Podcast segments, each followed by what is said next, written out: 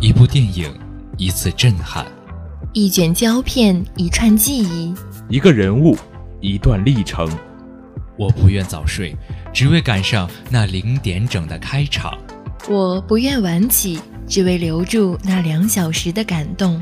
每一部电影都是这样一种情怀。戴上耳机，一句句台词萦绕耳畔；闭上双眼，一幕幕场景回荡脑海。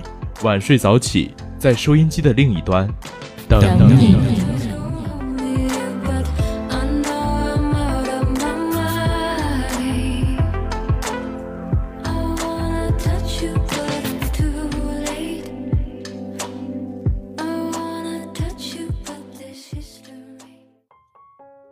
听众朋友们，大家好，欢迎收听本期的晚睡早起，我是小波晨曦，我是小波雷曼。那今天是五月的最后一天，其实也预示着我们非常非常忙碌的两个月即将过去了。其实晨曦心里还是有点小开心的。那今天雷曼也是相当的开心，因为雷曼的父亲刚刚给雷曼打了一百块钱，是作为六一节礼物吗？呃，是。前几个月都是三十天，而这个月是三十一天。然后雷曼觉得最后一天可能不够，不够用了，然后就向父亲要了一百块钱。那雷曼也是可以有资金去看电影了，对吗？没错。那这一周好看的电影也有很多，下面由雷曼为大家介绍一下本周票房情况。五月二十五日，《游侠索罗：星球大战外传》在北美及很多海外市场首映。首周末。《游侠索罗》以1.48亿美元的成绩问鼎全球票房冠军，其中该片在北美斩获8330万美元，在海外市场斩获6500万美元。相比于今年年初的《星球大战：最后的绝地武士》13.3亿美元的全球票房成绩，《游侠索罗》首周末的票房表现显然难以令人满意。有消息称，迪士尼已经计划开始自省行动，详尽调查分析《游侠索罗》表现未达预期的深层原因。而上周新片整体表现乏力，内地周票房仅报收六点八亿，相比上上周十点八六亿的成绩下跌了百分之三十七。不过，今年五月内地票房已于上周突破四十亿。超越去年五月三十九亿的成绩。二零一八年前五个月中，仅四月票房同比下滑，另外四个月均实现不同程度的增长。那其实，在刚才的这段票房介绍中呢，主要还是讲述的是关于。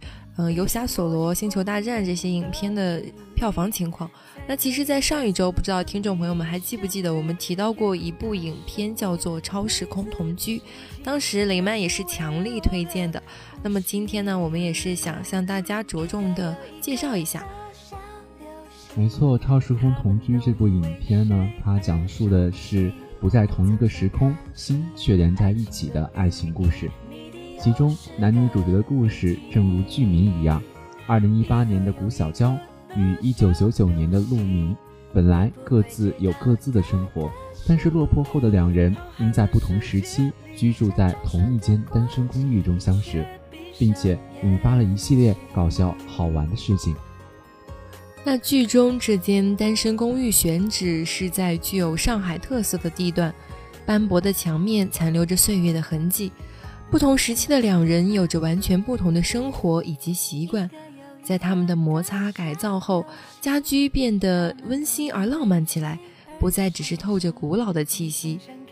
本来就身处在两个时空的两人，从打开房门的那一刻，故事就开始了。脑洞巨大的编辑直接将相隔十九年的两个不同时空的房子给拼接起来。男主代表一九九九年，女主代表二零一八年。一种是古朴老旧的房门，而另一种是现代简约的木门风格。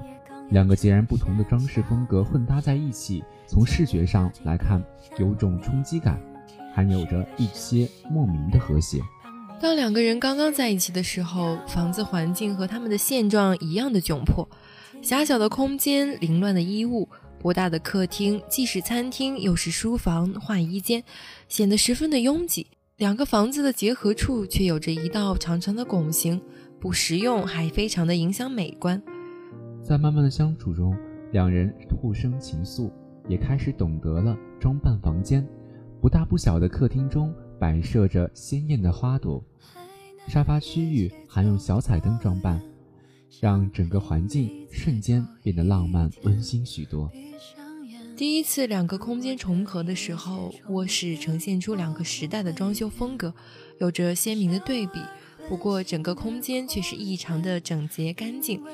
卧室作为男女主后来剧情发展的重要场所，在这里发生了诸多故事。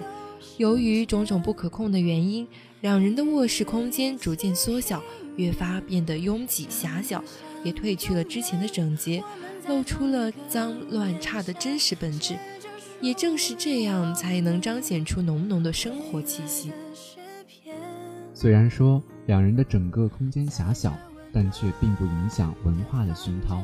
在空间渐渐被挤压之后，男主家原本的书架渐渐靠窗，变成了窗边的书床。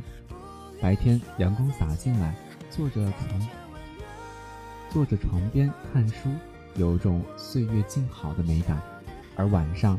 开着温暖的灯光，低下头看看书上的记录，下一天的美好也是一种生活，一种回忆。那其实晨曦并没有看过这部电影，嗯，也是听雷曼推荐的。但是当晨曦看到这个稿子的时候吧，就觉得，嗯，有一种很恬静的感觉。而名字又叫做超时空同居，那其实晨曦在这里有一个疑惑，它故事那么主线就是主要讲述了两个人在这样一个狭小的空间内一系列生活的故事吗？对，其实整个剧情的话，它是由两个不同时空的人相约在一起。不知道大家有没有看过之前非常热门的一部电影《解忧杂货铺》？其实我雷曼觉得。这部电影呢，和《解忧杂货铺》也有着异曲同工之妙。他们呢，也是将同一个地方连接着不同时空的两种不同的故事，也是希望通过这样的一种时空差异，去塑造一种大家完全不敢想象的爱情观。对，其实，呃，说起《解忧杂货铺》，那现在这种形式在电影里面还是受到热捧的吧？就是通过。一种线索或者是一个物件能够联系不同的时空，它们之间或许有一定的联系，也或许毫无关系。但是当它们组合在一起的时候，就会展现出一种新的情景，可以说让我们眼前一亮的感觉。没错，但是相比《解忧杂货铺》，最终是让那三个小孩子明白了许多。但是这部电影的话，到最后更多的实际上是一种惆怅和难以排解的忧愁。毕竟两个人在不同的时空、同一个时间段相遇，产生了情愫，但是最终还是无法摆脱时空的限制而不能在一起。所以可能整个电影最后会类似于一个悲剧。但是呢，雷曼上一期也说过，在整部电影的结局，导演还是很巧妙的采用了九个彩蛋的形式，让大家从整个的悲伤的氛围当中解脱出来。还是以一种非常乐观的心态去面对产生的爱情。那其实不知道为什么，晨曦想到了一句话，还是确实是要在对的时间遇到对的人吧。没错，或许这部影片的悲剧就是因为那时间上的一些差错。不过既然感情已经产生了，那就让它好好的维系下去。下面进入本次的热点资讯介绍环节。五月二十八日，星爵克里斯·帕拉特微博官方账号晒出一张与吴京的亲密合影。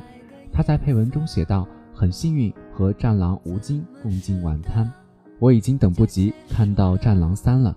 说到续集电影，感谢这次有机会来到上海做宣传，我们将会很开心的讨论和《侏罗纪世界二》有关的一切。”《侏罗纪二》的故事始于即将火山爆发的纳布拉尔岛，在女主角布莱斯·达拉斯·霍华德的眼中，影片一开始便是经典的侏罗纪场景。但是随着火山的爆发，片中的两个主角——动物行为学家欧文和现恐龙保护组织负责人布莱尔必须再度返岛展开一场恐龙的救援。由此，《侏罗纪世界二》带领所有人进入了一个更危险的世界。《侏罗纪世界二》将于二零一八年六月十五日端午档期正式登陆中国内地各大影院。影片主演克里斯·帕拉特、布莱斯·达拉斯·霍华德及导演胡安·安东尼奥·巴亚纳已确认出席本片在上海的首映礼。那说起这部影片的星爵克里斯·帕拉特。那当时在看《复联三》的时候，雷曼也是相当的难过。没想到一向喜爱的星爵，曾经出现在银河护卫队当中的一个英雄人物，最终也是被灭霸的一个响指而消失了。那大家可能也会非常期待这一部影片《侏罗纪世界二》，也希望各位可以带着自己喜欢的人、重要的伙伴一起去端午节的时候看一下这一部电影，支持我们的星爵大人。好的，本期的晚睡早起到这里便要结束了。我是小波雷曼，我是小波晨曦，我们下期节目再见，拜拜。